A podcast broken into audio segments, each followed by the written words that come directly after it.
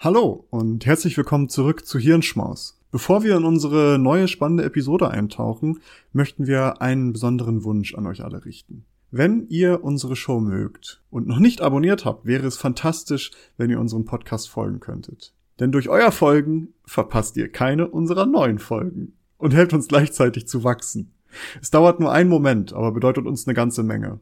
Noch schöner wäre es natürlich, wenn ihr auch noch eine Bewertung dalassen würdet. Vielen lieben Dank im Voraus für eure Unterstützung und dafür, dass ihr Teil unserer wachsenden Community seid.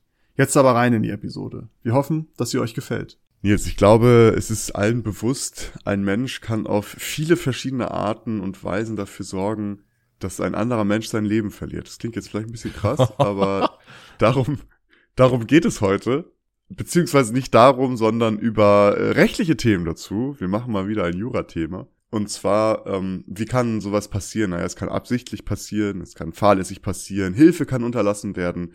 Es gibt auch sowas wie Tötung auf Verlangen. Ähm, es kann auch eine Körperverletzung vorliegen, die dann letztendlich den Tod zur Folge hat.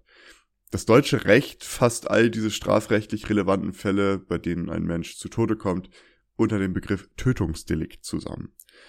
Und in einem Prozess ist es dann allerdings notwendig festzustellen, welche Art von Tötungsdelikt genau vorliegt. Denn die Konsequenzen bzw. das Strafmaß für verschiedene Tötungsdelikte können sich erheblich unterscheiden. Wichtig für diese Abgrenzung der verschiedensten Arten ist dann beispielsweise die äh, Intention des Täters, Motiv für die Tötung und auch Art und Weise der Tatausführung ich sag mal so, das Schlimmste in Anführungsstrichen, das schlimmste Tötungsdelikt ist Mord. Vielleicht haben wir jetzt alle schon mal gehört, dass Mord nicht gleich jedes, jedes Mal ist, wenn jemand äh, getötet wird oder wenn jemand zu Tode kommt, ist nicht immer Mord. Da müsste die Frage, wann liegt Mord eigentlich genau vor? Und laut Gesetz ist ein Mörder jemand, der aus Mordlust zur Befriedigung des Geschlechtstriebs aus Habgier oder sonst aus niedrigen Beweggründen, heimtückisch oder grausam oder mit gemeingefährlichen Mitteln oder um eine andere Straftat zu ermöglichen oder zu verdecken, einen Menschen tötet. Gemeinhin kann man also zusammengefasst, er kann also zusammengefasst werden, dass drei Merkmale für Mord vorliegen müssen. Und zwar erstens muss eine Absicht da sein, zweitens ein egoistisches Motiv und drittens eine besonders verwerfliche Art und Weise, der Tatausführung. Das ledigliche Vorliegen einer Absicht reicht somit noch nicht aus, um einen Mord zu begründen. Das macht es auch schwierig, Mord von Totschlag abzugrenzen. Also ähm, als Faustformel kann man so ein bisschen sagen, wer bewusst und gewollt tötet, macht sich zunächst einmal äh, des Totschlags strafbar. Tötet man darüber hinaus auf besonders niedrigen Beweggründen oder auf besonders verwerfliche Art und Weise, dann wird aus Totschlag schnell ein Mord. Faustformel da auch sehr treffend, auch gerade im Tod, Schlag. Ach so, ah, ja, ja, genau, das, äh, das passt natürlich. Äh, und das klingt natürlich auch erstmal sehr easy, ne, das irgendwie voneinander abzugrenzen. Ist es aber natürlich nicht, weil das ist häufig vor Gerichten immer wieder ein streitbares Thema, ob denn nun Mord vorliegt oder nicht. Schließlich unterscheidet sich das Strafmaß. Und darum soll es so ein bisschen gehen. Also, wie man das unterscheidet, ist gar nicht so wichtig. Interessant für diese Episode oder für diesen Lunchbreak hier ist das Strafmaß, denn gemäß Paragraph 211 Strafgesetzbuch wird ein Mörder zum Beispiel immer mit lebenslanger Freiheitsstrafe äh, bestraft. Bei Mord. Bei Mord, ja. ja also Mörder, Mord. Ach so, ja. Ja gut, Mörder, also für mich ist ein Mörder jemand, der jemanden äh, des Lebens äh, bewusst beraubt. Ja gut, dann, äh, also es ist jetzt wirklich der Tat, das, das, die Tat Mord ja. und nicht ähm, Totschlag oder sowas, sondern wirklich Mord laut Gesetz. Weil andere Tötungsdelikte außerhalb von Mord können je nach Einzelfall deutlich mildere Strafen bekommen. Also Totschlag Tötung durch Unterlassung oder Körperverletzung mit Todesfolge führen in der Regel nicht zu einer lebenslangen, sondern zu einer Zeit, äh, zeitlich begrenzten Freiheitsstrafe. Ich sag mal in Anführungsstrichen normaler Totschlag, auch wenn man das jetzt nicht so sagen kann, aber in Anführungsstrichen, es liegt irgendwo so zwischen fünf bis 15 Jahre. Mindere, schwere Fälle des Totschlages liegen irgendwo zwischen ein bis zehn Jahre. Aber das ist doch krass, oder? Ein bis zehn Jahre? Je nachdem, was da passiert ist. Ne? Deswegen ist es halt immer ein streitbares Thema, dass man da dann das genau auseinanderfriemeln muss. In minder schweren Fällen kann das Gericht auch eine Bewährungsstrafe, Geldstrafe oder sogar ähm, das Absehen von was? einer Strafe aussprechen. Wenn du jemanden umbringst, boah. Ach so, aber das gilt, aber zum Beispiel unterlassene Hilfeleistungen zum Beispiel könnte dann eher auch sogar mit nur äh, Geldstrafe oder so. Oder wie? Oder gilt das jetzt nur für Totschlag? Nee, also der, der Totschlag, es gibt einmal, das kann man ja unterscheiden, ne, ob das jetzt ein schwerer Fall oder ein minder schwerer Fall oder ich sag mal ein normaler Totschlag ist. Da unterscheidet sich das so ein bisschen von den Jahren. Aber zum Beispiel bei minderschweren Fällen, wie zum Beispiel bei ähm, Tötung auf Verlangen, wenn man da halt einen minderschweren Fall feststellt. Ne, ist ja sowas wie Sterbehilfe, ja. ne? Oder halt auch fahrlässige Tötung, wo das einfach irgendwie, ich sag mal, durch Schusseligkeit passiert oder sowas. Ja, oder wenn hier ein Bauteil zum Beispiel, also wo Fehler gemacht wurden, die hätten erkannt werden müssen und deswegen Menschen sterben, das glaube ich doch ganz häufig dann der Fall, ne? Genau, also es gibt ja ein viel oder halt ein Autounfall, ja. ne? man blinkt irgendwie fahrlässig, äh, ohne, man biegt ab, ohne zu blinken oder sowas. Und da in diesen Fällen, wenn die minder schwer sind, ähm, kann da halt auch nur eine Bewährungsstrafe, eine Geldstrafe oder sogar auch von Strafe abgesehen werden. Je nachdem, wie diese Fälle halt liegen. Ne? Man kann das nicht so fest mhm. sagen, was, was mit sich bringt, sondern es liegt dann immer einzelfallabhängig. Allerdings ist bei anderen Tötungsdelikten außer Mord auch lebenslänglich denkbar. Also wir haben ja gerade gesagt, Mord nach 22 Strafgesetzbuch ist immer lebenslängliche Haftstrafe, sobald er vorliegt, sobald es vorliegt. Aber zum Beispiel besonders schwere Fälle eines, eines Totschlags und oder äh, Raub oder Vergewaltigung mit Todesfolge können auch lebenslänglich nach sich ziehen. Und das sind dann nach deutschem Gesetz 15 Jahre Haft. Ich sag mal, das Besondere an Mord ist dann aber auch, dass die noch deutlich länger einsitzen können. Also wenn beispielsweise auch eine besondere Schwere der Schuld festgestellt wurde oder eine anschließende Sicherheitsverwahrung angeordnet wurde, kann eine Entlassung auch nach 15 Jahren deutlich erschwert werden. Ähm, das heißt, die können auch noch sehr, sehr viel länger, wenn dir Mord nachgewiesen wird oder wenn das, äh, wenn der äh, Tatbestand dann Mord ist, kannst du auch deutlich länger als lebenslänglich sitzen. Bei Totschlag ist es wiederum eher unwahrscheinlich, dass du länger als, ähm, haben wir ja gerade gesagt, ne, wenn das ein besonders schwerer Fall von Totschlag ist, kann man rein theoretisch auch 15 Jahre Haft bekommen. Aber da ist es häufig, sage ich mal, regelmäßig der Fall, dass eine vorzeitige Haftentlassung schon stattfindet nach ungefähr zwei Drittel der Haftstrafe. Je nachdem, wie man sich dann auch verhält und äh, ähnliches. Das ist aber zum Beispiel, sobald Mord vorliegt, nicht möglich. Aber dazu vielleicht noch, also das ist ja auch ein, Problem, also diese Differenzierung zwischen, also längerer Haft und so. Also es gibt ja auch Fälle, wo dafür Menschen dann aufgrund dieser Differenzierung, äh, gab es ja jetzt diesen jüngst diesen Fall von dem Verurteilten, also nicht Verurteilten jetzt, der ähm, ein, eine 17-Jährige vergewaltigt und umgebracht hat und dann vor Gericht eigentlich, also die, die, ähm, also sollte lebenslänglich, glaube ich, dann verurteilt werden aber weil da, die Staatsanwaltschaft dann eine äh, Sicherheitsverwahrung wollte ähm, und dieses Verfahren zu lange gedauert hat, ist er dann freigekommen. Also ich weiß nicht, ob das jetzt noch weiterläuft, das Verfahren, hoffe ich mal, aber ähm, der ist dann aus, dem, aus der Untersuchungshaft so gesehen freigekommen, weil das Verfahren zu lange gedauert hat, weil die, die Staatsanwaltschaft eben diese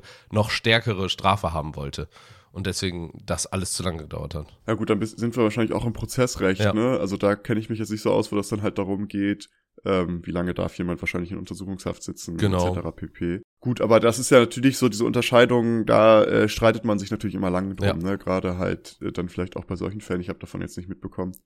Aber es soll eigentlich, ähm, das ist eigentlich nochmal eine Einführung für das, wo wir jetzt hinkommen. Also wir haben jetzt besprochen, wie wird Mord oder Tötungsdelikte heutzutage in Deutschland nach geltendem Recht bestraft. Aber viel lustiger ist doch, sich die Frage zu stellen, wie wird das eigentlich früher bestraft? Wie wurde früher mit Mord oder mit Tötungsdelikten umgegangen? Und ich habe dazu sehr interessante Quellen gefunden, die ich natürlich in den Shownotes verlinkt habe. Also die Frage ist, wie ist man früher damit umgegangen, wenn ein mehr, wenn ein Mensch einen anderen Mensch getötet hat oder wenn es da irgendwie eine Todesfolge gab? Stellen wir uns zum Beispiel vor, wir sind im 14. Jahrhundert in Schweden und wir töten jemanden dann würden wir nach dem sogenannten Helsinge-Recht oder Gesetz bestraft werden, welches circa zwischen 1310 bis 1347 geschrieben wurde. Bezüglich Tötung steht dort Folgendes drin.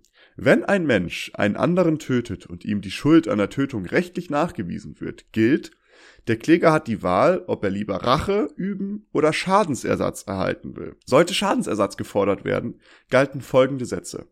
Der Kläger bekam sieben Mark, König bekam vier Mark, Vater oder Mutter bekam zwei Mark, die Frau eineinhalb Mark, der Bruder ein Mark und Cousin ersten Grades bekam eine halbe Mark. Cousin zweiten Grades bekam eine Viertelmark und Cousin vierten, äh, dritten Grades bekam eine Achtelmark.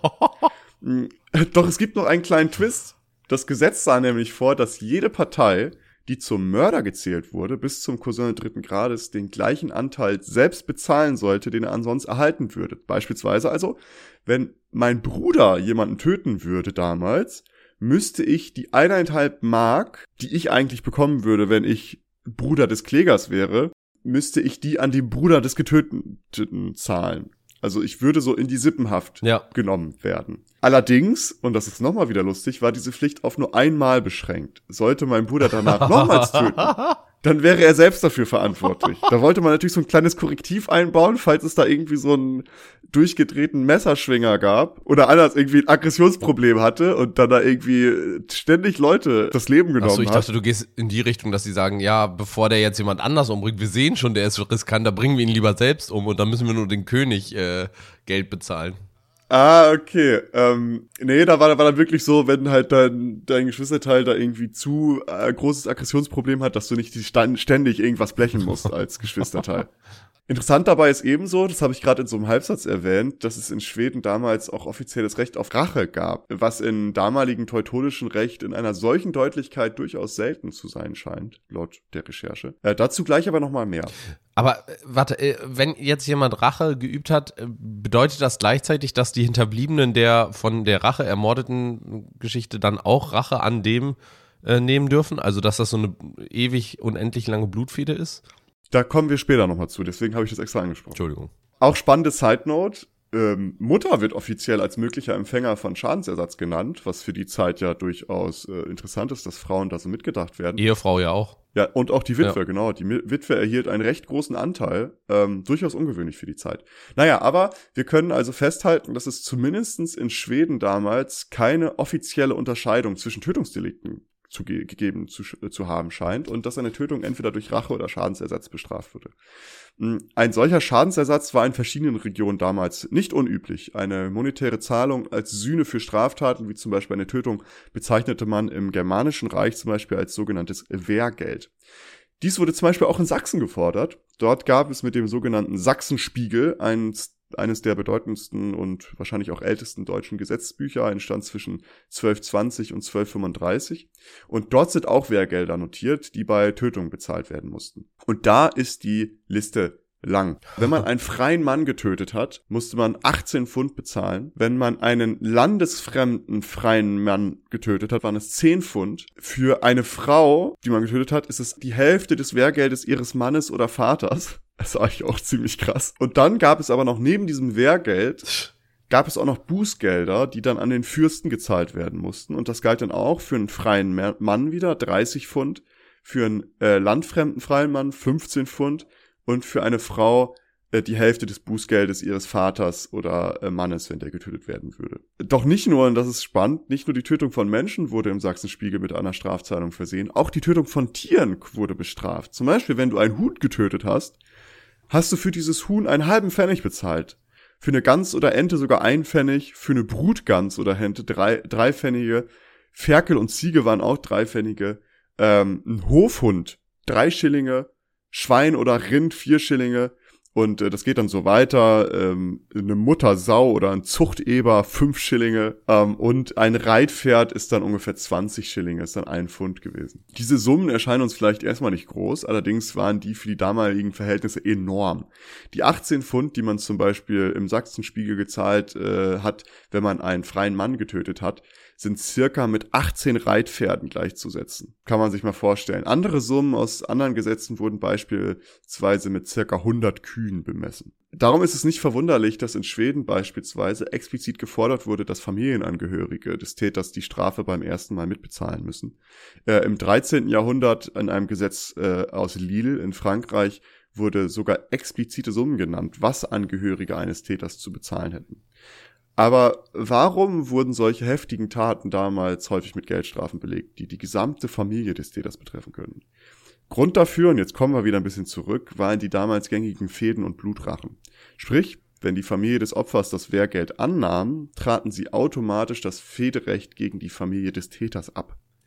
Das war ah. damals ein sehr, sehr wichtiges Rechtsinstrument, um so den gesamtgesellschaftlichen Frieden zu gewährleisten, als es noch kein ähm, staatliches Gewaltmonopol gab. Wenn man sich zum Beispiel die italienischen Zahlen anguckt, wird schnell deutlich, warum das wichtig war.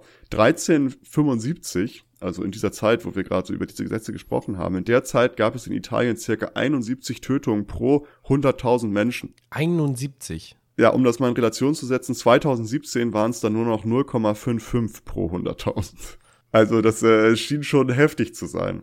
Aus diesem Grund ist es eben auch sehr unüblich, dass Schweden explizit in ihrem damaligen Gesetz die Möglichkeit der Rache eben nicht ausschloss, sondern stattdessen rechtlich lenkte. Also die haben das dann gesagt, okay, entweder du kannst jetzt Rache nehmen, one-on-one, -on -one, äh, und damit ist die Sache auch abgefrühstückt, oder du kriegst halt die Kohle. Okay, also das wäre ähm, ja so gesehen, das, was ich vorhin meinte, so äh, kommt man dann nicht in so eine Endlosfehde, aber anscheinend nicht, nein. Nee, also die haben es dann halt einfach auf eine andere Art und Weise versucht. Ähm, genau. Und da man die Familie immer mit reingenommen hat, häufig, weil sobald es um diese Zahlung geht oder um Buße oder ähnliches, kann das große Ausna Ausmaße annehmen. Mhm. Ähm, um mal so als Beispiel, was das für eine Ausmaße annehmen konnte, um den gesellschaftlichen Frieden zu wahren. Ähm, 1134 wurde in Orléans ein Diakon getötet, woraufhin 240 Mitglieder der Familie des Täters losziehen mussten, um der Familie des Opfers durch Mund und Hand, hieß es damals, Respekt zu zollen. Und durch Mund und Hand bedeutete dort, dass man sich die Hände schüttelte und sich Küsse gab. Etwaige Zahlungen waren in diesem Umfang auch möglich. Also 240 Menschen sind dahin gegangen. Boah um bei der Familie dann, das war eine richtige Pilgerfahrt, um sich da dann halt, um den Respekt zu zollen, um Buße zu tun. Äh, ich fand das sehr interessant. Ich bin über diese Sache gestolpert und dachte, das ist doch lustig, darüber mal zu sprechen, denn wir können also zusammenfassend festhalten, dass wir einen sehr, sehr langen Weg gegangen sind. Früher wurden Tötungsdelikte mit Zahlung und Sippenhaft bestraft. Ebenso wurde teilweise unterschieden, welcher Mensch gestorben ist. Wir haben es gehabt ne, mit der Frau, die dann nur die Hälfte wert war, sage ich mal in Anführungsstrichen. Heutzutage ist es egal, wer Opfer eines Tötungsdeliktes geworden ist. Und auch die Familie des Täters ist nicht mehr rechtlich äh, mithaftbar, da wird nicht mehr damit zugezählt. Ähm, nach deutschem Recht legen wir viel mehr den Fokus auf die individuelle Absicht Motiv und Art und Weise der Tat, um eben ein angemessenes Strafmaß zu finden, was oftmals eine Freiheitsstrafe bis hin zu lebenslänglich sein kann oder wird in vielen Fällen auch. Ich fand das lustig, mal das so zu skizzieren, was für einen Weg wir auch in der Rechtsgeschichte gegangen sind und äh, wie absurd uns das vielleicht erscheint, dass man einfach sagt, ja, hier bezahl mal keine Ahnung, vielleicht hochgerechnet 50.000 Euro und dann hat sich das schon erledigt. Ähm, und unsere Familie ist noch mit dabei. Was ich so weird daran auch finde, ist, dass wir dem menschlichen Leben damit ja auch einen Wert geben. Und vor allen Dingen auch, in, in dem vor allen Dingen früher dann unterschieden haben, dass menschliche Leben unterschiedlich viel wert sind, je nachdem, welches Geschlecht du hast oder ob du aus dem Land kommst, in dem du geboren, äh, in dem du umgebracht wurdest, nicht geboren, sondern umgebracht wurdest und so weiter. Also äh, das finde ich total abstrus irgendwie, so dass ja, ja, also insgesamt einfach eine weirde Geschichte. Aber allgemein finde ich ähm, diese ganze, ich nenne es mal Bestrafungs- und äh, Haftgeschichten finde ich spannend, weil ich glaube, da müssen wir auch mal noch eine Folge zu machen. Es gibt ja sehr unterschiedliche Art und Weisen, wie Menschen nach Straftaten behandelt werden. Also Beispiel äh, in, in Deutschland haben wir ja eher dieses Resozialisierungsprogramm, also versuchen die Gründe der, ähm, ja, der Tat irgendwie zu, zu adressieren und nicht einfach nur zu sagen, du böse, du Knast. So, und, und wie es ja in den USA häufig ist, wo die einfach weggesperrt werden, ähm, ausgebeutet werden für ihre Arbeitskraft und danach wieder rausgeschickt werden, nur damit sie dann ein paar Monate oder Jahre später wieder in den Knast kommen, weil sie keine Arbeit mehr finden. Ja, ist ja auch spannend, dass es da einfach privatisiert ist. Genau. Die Gefängnissache. Ne? Aber ich finde diesen Gedanken dahinter total spannend, weil äh, wenn man sich dann vorstellt, äh, welches, welches Menschenbild oder welche, welcher Anspruch an eine Gesellschaft hinter diesen verschiedenen ähm, ja, Knast- oder Gefängnissystem steht, äh, finde ich schon spannend. Ja, können wir vielleicht auch nochmal packen auf die Liste der 500 Folgen. Also. auch noch eine gute Idee. Ähm, ja, ich finde das auch eine schöne, es ist so destilliert ein bisschen unsere Entwicklung auch. Ja. Ne? Also du hast es gerade gesagt, es gibt eine eindeutige Klassengesellschaft und Klassenunterschied damals. Ja. Es gab den, den freien Mann und den unfreien Mann und es gab den Landfremden. So, also da gab es auch noch vielleicht irgendwie Rassismus oder ähnliches, wenn man das so mit heutigem ja. Vokabular betiteln möchte. Und dann natürlich auch die, die Geschlechterdiskriminierung, dass man Frauen halt als weniger angesehen hat. Wobei da natürlich auch, also auch in Schweden galt das, ne, aber da hat man auch gesehen, das war vielleicht ein bisschen fortschrittlicher, dass man da halt Frauen auch explizit noch als Zahlungsempfängerin mit reingenommen hat, zum Beispiel als Witwe oder als, ähm, als Mutter. Aber auch da galt natürlich das Gleiche. Interessanter Einwurf übrigens dazu. Äh, vielleicht weißt du das auch. Wir haben ja eine gemeinsame Freundin, die sich damit gut auskennt, weißt du, welche Religion oder in welchem Kulturkreis die Frau als erstes mit berücksichtigt wurde? In solchen, zum Beispiel für ähm, Stra also äh, zum Beispiel solche Zahlungen oder auch äh, ähm, Erben oder sowas? Äh, ich kann mir vorstellen, im muslimischen früher. Genau. Im Islam war, glaube ich, die Frau als allererstes dass sie irgendwie damit äh, berücksichtigt wurde. Ich glaube, sie hat die Hälfte oder so bekommen, was äh, gut jetzt retrospektiv natürlich immer noch, ja, ist nur die Hälfte, aber ne, besser als gar nichts beim Überhaupt, Rest. ja. Und finde ich dadurch, also jetzt aus der heutigen Sicht, wo der Islam ja häufig auch eher dafür kritisiert wird, dass er eben ein schlechtes Frauenbild hat, ist es ja doch irgendwie interessant, dass der Islam doch das, das erste, die erste Religion war, so gesehen, die da äh, fortschrittlich dann der Frau die ersten Rechte überhaupt dann so gesehen eingesprochen hat, was das angeht. Ja, da hatten wir auch mal kurz drüber gesprochen, also nicht da, sondern halt, dass der Islam in der früheren Zeit sehr, sehr fortschrittlich war in vielen Belangen. Mhm. Ne? Also zum Beispiel Astronomie oder ähnliches, äh, Mathematik und sowas. Da haben wir auch schon das ein oder andere Mal das angesprochen. Was da auch wieder zeigt, wie sich Dinge entwickeln können Ja. äh, und wie sich Dinge ändern können. Aber hier war es wirklich einfach nur, wir haben uns natürlich jetzt auch nur europäische Länder angeguckt. Ne? Wir sind jetzt in einem Rechtsgebiet geblieben, sage ich mal. Wir haben uns nur Tötungsdelikte angeguckt und auch äh, geografisch sind wir in einem Bereich geblieben. Wir haben uns europäische, nordeuropäische ähm, Länder und Gesetze angeguckt. Das heißt, das ist jetzt wirklich nur unser zentrierter Blick. Aber ich fand es sehr, sehr lustig oder was heißt lustig, wenn man über Mord und Tötungsdelikte spricht, aber über die Bestrafung mal nachzudenken und wie sich das entwickelt hat. Sollte euch das auch gefallen haben, dann folgt uns hier gerne auf der Podcast-Plattform, auf der ihr uns gerade hört. Bewertet uns da, das hilft uns sehr viel weiter. Ähm, empfehlt uns weiter äh, und äh, ja, schaltet gerne nächste Woche wieder ein. Auch auf Social Media sind wir natürlich zu finden. Und ja, vielen lieben Dank für eure Aufmerksamkeit. Äh, bis zum nächsten Mal. Ciao. Tschüss. Danke, dass ihr diese Episode komplett gehört habt. Solltet ihr uns hier noch nicht folgen, würden wir uns sehr freuen, wenn ihr unseren Podcast abonniert und bewertet. Wir stecken viel Arbeit in dieses Projekt und freuen uns über jedes Feedback. Folgt uns gerne auch auf Instagram und oder Twitter, wenn ihr absolut nichts mehr verpassen wollt. Links dazu findet ihr in der Episodenbeschreibung. Danke für den Support, hoffentlich bis zum nächsten Mal.